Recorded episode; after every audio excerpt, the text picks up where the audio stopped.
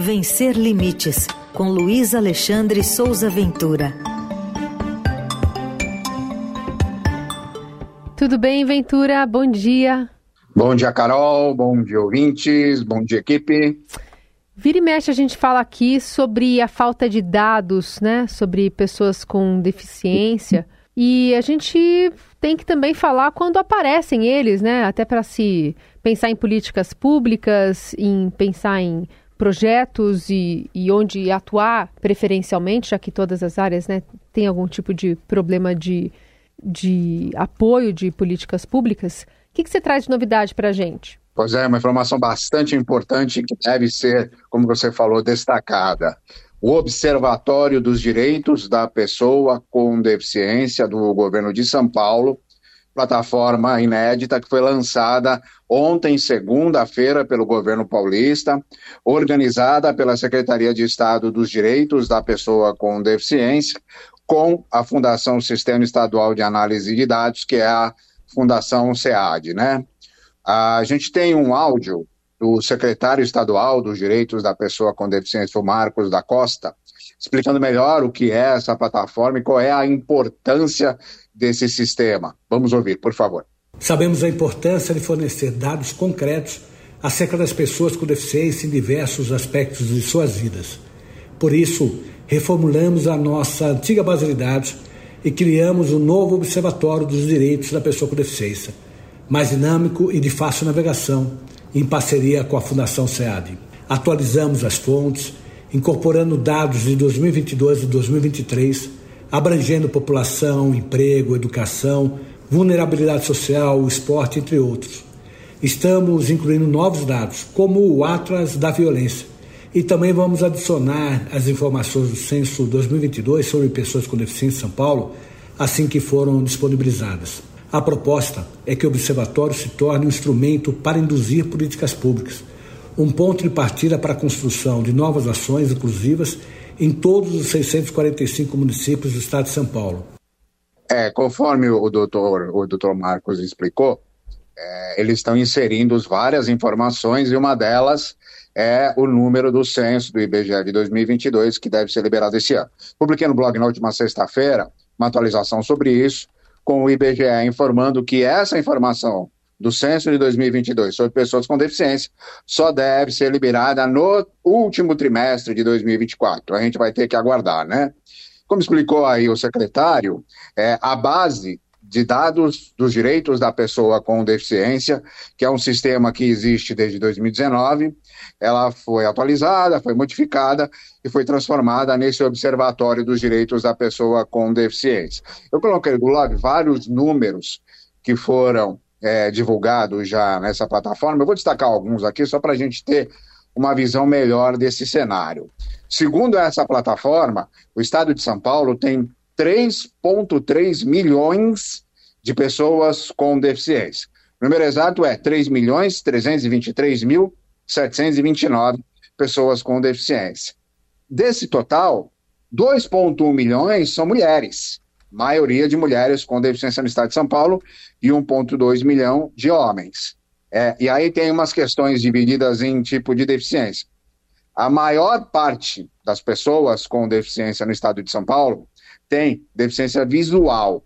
1,6 milhão de pessoas com deficiência visual no estado de São Paulo. E aí, com base nesse número, chama a atenção a seguinte questão. É, a, a, essa base de dados diz que houve 110 mil admissões de pessoas com deficiência para o mercado de trabalho é, de 2020 para cá. Só que a gente tem a maioria de pessoas com deficiência visual no estado.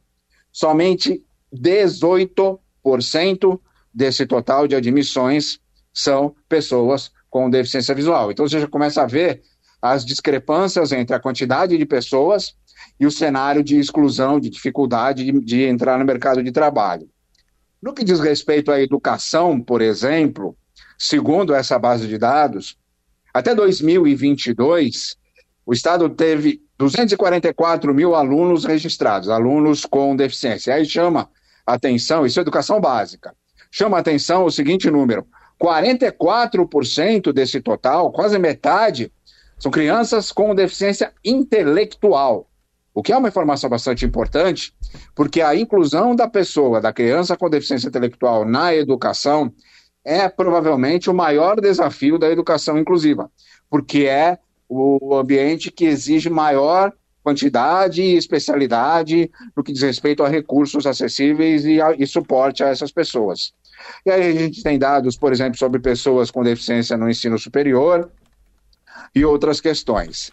É, é, é, eu coloquei lá no blog o link para quem quiser acessar essa nova plataforma, o Observatório dos Direitos da Pessoa com Deficiência, criado com base na base de dados do direito da pessoa com deficiência do Estado de São Paulo, enquanto a gente aguarda aí os números do IBGE de 2022. O secretário também falou uma coisa importante, que é a inclusão dos números do Atlas da Violência, porque a violência contra a pessoa com deficiência também é bastante, os dados sobre isso também são bastante nebulosos, também são bastante incompletos, então a gente tem aí pelo menos uma, um cenário melhor desenhado sobre a pessoa com deficiência, pelo menos no estado de São Paulo, né? Uhum. Ventura, é interessante, estava abrindo aqui esses dados, um deles sobre saldo do emprego formal de pessoas com deficiência. E é interessante porque estava vendo aqui que boa parte do estado está aqui em forma como número de PCD, nulo. Assim, é muitos, são muitos municípios. Colhi alguns aqui, Cunha, Iguape, Paraibuna, Pardinho, Lim, Santa Rita de Passa Quatro, Serra Negra, Socorro não sei se dá para a gente é, entender que nessas cidades são realmente muitas, é a maioria aqui, não tem nenhum cadastro, nenhum uma, um histórico de, de pessoas ou de saldo de pessoas PCD na, nessas cidades. E aí também tem muitos com saldo negativo. Então, Sorocaba, São Bernardo, Suzano, Mogi das Cruzes, Taboão da Serra, peguei aqui mais próximos de São Paulo, também tem saldo negativo. Então, são é, pessoas que estão fora dessa, desse mercado de trabalho. É, é esse tipo de informação que a gente busca, né? Mas é, esses dados, eles estão atualizados desde quando?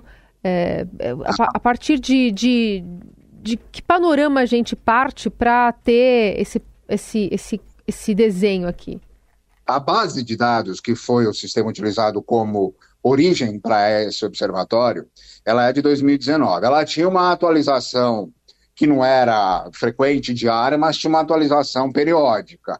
E esses números que estão apresentados aí, eles já estavam mais ou menos apresentados na base de dados dos direitos das pessoas com deficiência. Uhum. É, segundo o que me disseram da, da Secretaria Estadual, essa plataforma, esse observatório lançado ontem, ele ainda está recebendo informações.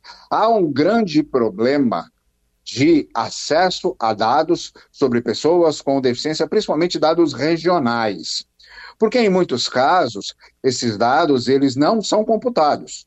Não há um esforço local de uma uhum. cidade ou de uma região de encontrar dados a respeito de determinada é, característica da pessoa com deficiência, se está no trabalho, se está na educação, etc. É, tem números, por exemplo, de BPC que são bastante complexos de você encontrar, porque você tem cidades que ficam coladas uma à outra, e você tem o número de uma cidade, mas não tem da outra. Uhum. E aí não se sabe exatamente qual que é a, a, a, dificuldade que existe, se é um desinteresse em dar esse número, ou se é porque realmente não houve uma pesquisa de campo sobre isso. Isso, inclusive, é uma da, da, das questões que a gente está apresentando há muito tempo, pedindo os números do censo de 2022, porque supostamente eles vão vir com o país inteiro, né?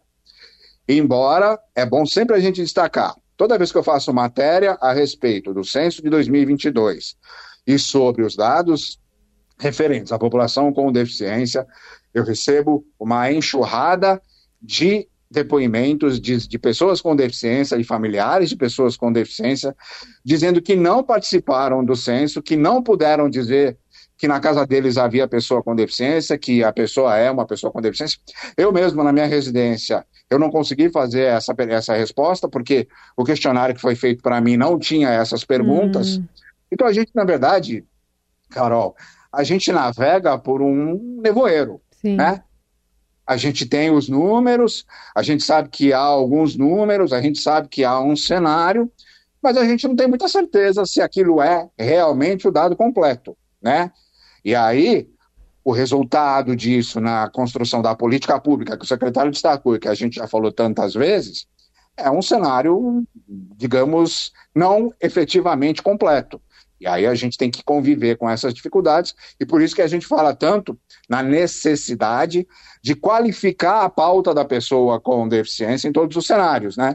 Porque quando você qualifica essa pauta, você dá visibilidade para esse setor e você começa a tirar essas amarras e começa a trazer mais, enfim, mais dados, mais informação, melhora a inclusão, melhora a sociedade de maneira geral, né? Total. Muito bom, conversa de hoje que fica disponível para você ouvir depois em podcast, a coluna do Ventura que já está publicada no blog Vencer Limites no Estadão. Obrigada, Ventura. Até semana que vem. Um abraço para todo mundo.